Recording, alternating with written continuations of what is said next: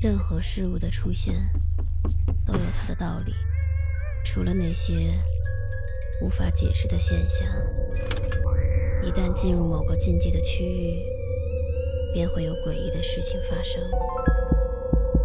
五分钟倒计时，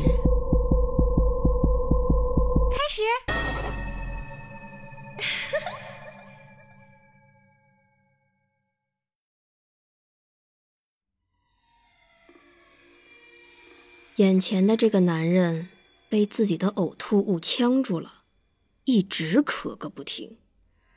我赶紧往他的背上揍了好几拳，让他把东西吐了出来。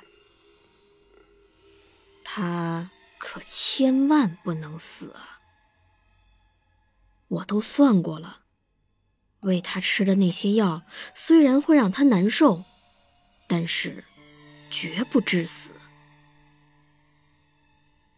我拿起固定在天花板上面的绳子，套在了他的脖子上，让他只有垫着脚，才能维持呼吸。他喘着粗气，朝我怒吼道：“让我下来！你这个虐待狂！你怎么，你怎么这么变态？”嗯，他说的没错，我。就是一个虐待狂。罗先生的眼力真好啊！他就这么吊着，骂骂咧咧了将近半小时。我非但没有生气，其实还挺高兴的呢。毕竟能让罗先生认可我，也是我的荣幸呀。又过了半小时。我把他放下来了，他赶紧大口喘着粗气，对我说：“我媳妇知道我在哪儿，我出门的时候告诉她了，现在她肯定已经报警了，警察马上就来，你你跑不掉的。”哦，是吗？可是我已经告诉您太太，我会好好照顾您，并且为您准备了一个惊喜，让她不要担心。您太太为了向我表示感谢，还给了我一个小饼干呢，你看，好不好看？我看了一眼清单，现在就只剩最后一个项目了。这把刀可是我的最爱，每次的压轴节目必然是它。刀尖儿慢慢划过他的手臂和脖子，我把力度控制的非常好，血一滴一滴的流了下来。罗先生。这么多年了，您干的那些事儿，真的以为世人都不知道吗？那可是五条人命啊！跟您一比，今天我做的这些，简直就不值一提呀！他把眼睛瞪得老大，虚弱而又苍白的脸上。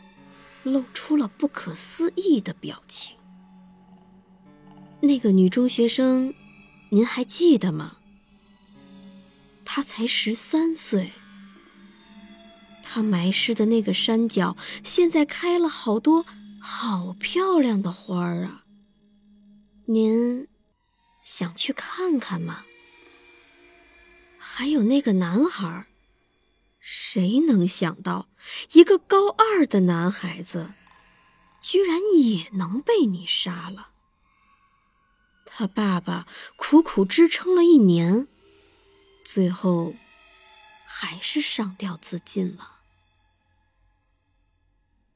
他惊恐到无话可说，眼睛里的光也慢慢暗了下去。